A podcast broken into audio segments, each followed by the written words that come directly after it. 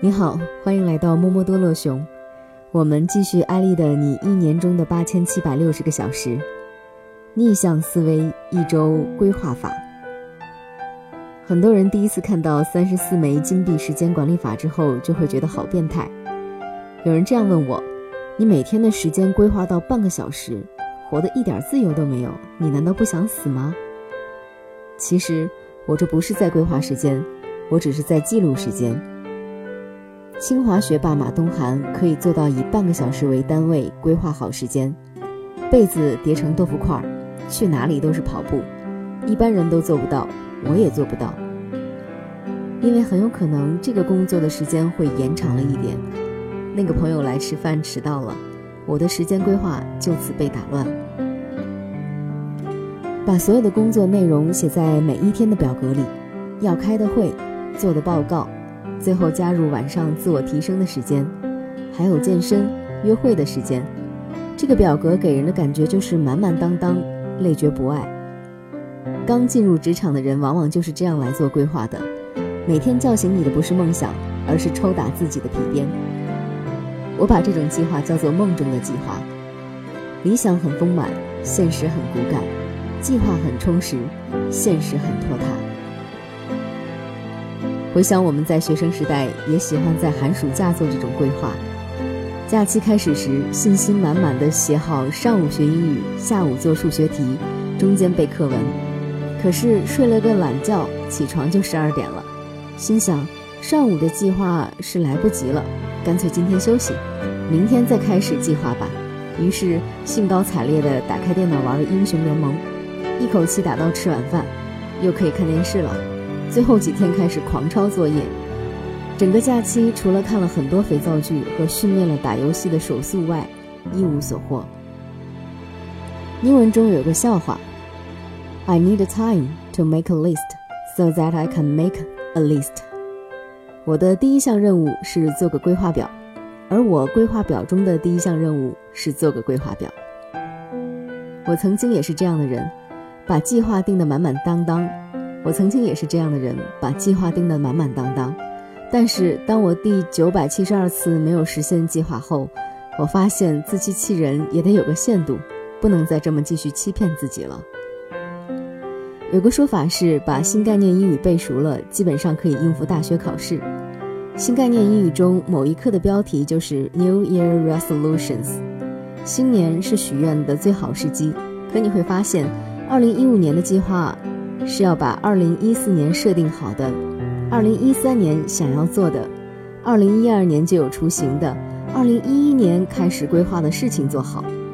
正如很多人背了若干年，依然只背到 New Year Resolutions 这一篇，可见，一个没有用的计划表，就像花很多钱买来一直放在书架上的那本从来没有翻开的书，看上去很美。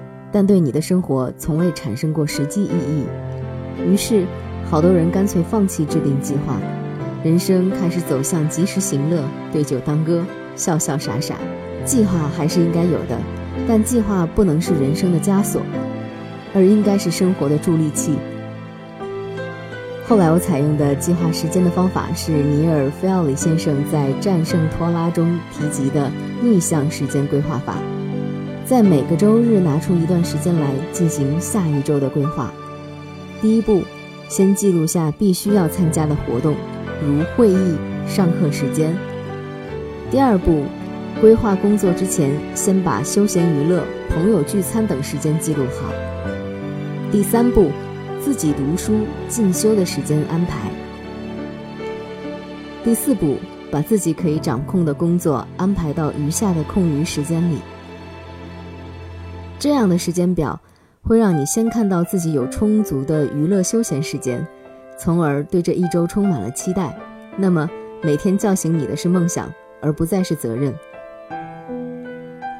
要获得充足的休闲时间，就要做到在尽可能短的时间内高效、保质保量地完成工作和学习。有了休闲玩乐的动力，高效的工作就不难实现了。这种计划方法一改此前学不好玩不好的情形，让你轻松实现学好玩好，大家好才是真的好。生活中的二八原则无处不在，百分之八十的产出源自百分之二十的投入，要学会找到那关键性的百分之二十。现代社会学家做了一个有趣的实验：同样的论文，给第一组一个星期完成，给第二组十小时完成，结果是两组学生的论文质量相差不大。拥有一个星期准备时间的人，看似可以做得更完美，但是因为时间太长了。失去了紧迫感，反而会花太多的时间在细枝末节上，甚至会不断拖延。而在紧迫的情况下，人们会在开始工作之前找到最重要的事情去做，从而在短时间内高效完成工作。我在新东方的一位同事，曾经因为连续上课，感觉自己没有时间进修和娱乐，一度郁闷到想辞职，来一场说走就走的西藏旅行。或者去丽江开个茶馆，他跟我说，每天就是上课备课、上课备课的循环，真没意思。咱们先别一下子抛开一切，生活我们是逃避不了的。如果你想有一些自己的娱乐学习时间，不如你按照我说的来做。我帮他做了逆向时间规划，当时的他露出了怀疑的目光。你尝试一下，就这一周，什么都别管。就保证这些玩的时间，即使十小时的课，晚上八点下课，你也可以尽情娱乐到十二点。我这样告诉他。那些正向规划的表格会使人容易产生受害者心理，觉得自己每天都要先做不得不做的事，而逆向时间表是享受者的生活，思维上的改变会带来行动的改变。一周以后，他的精神面貌就不一样了，他跑来告诉我。艾莉这样规划起来，感觉生活充实美好，而且该完成的工作也完成了。经常看到大企业家们去世界各地旅行，在沙滩上享受日光浴，很多人都感到羡慕，仿佛轻轻松松的就把钱赚了。我有一位师姐在哈佛医学院攻读博士，哈佛的课业之繁忙举世闻名，而医学院又是其中课业极重的一个学院。但她依然在读博士期间环游了美国。她说，每次旅行后，接下来她都会学得更用功。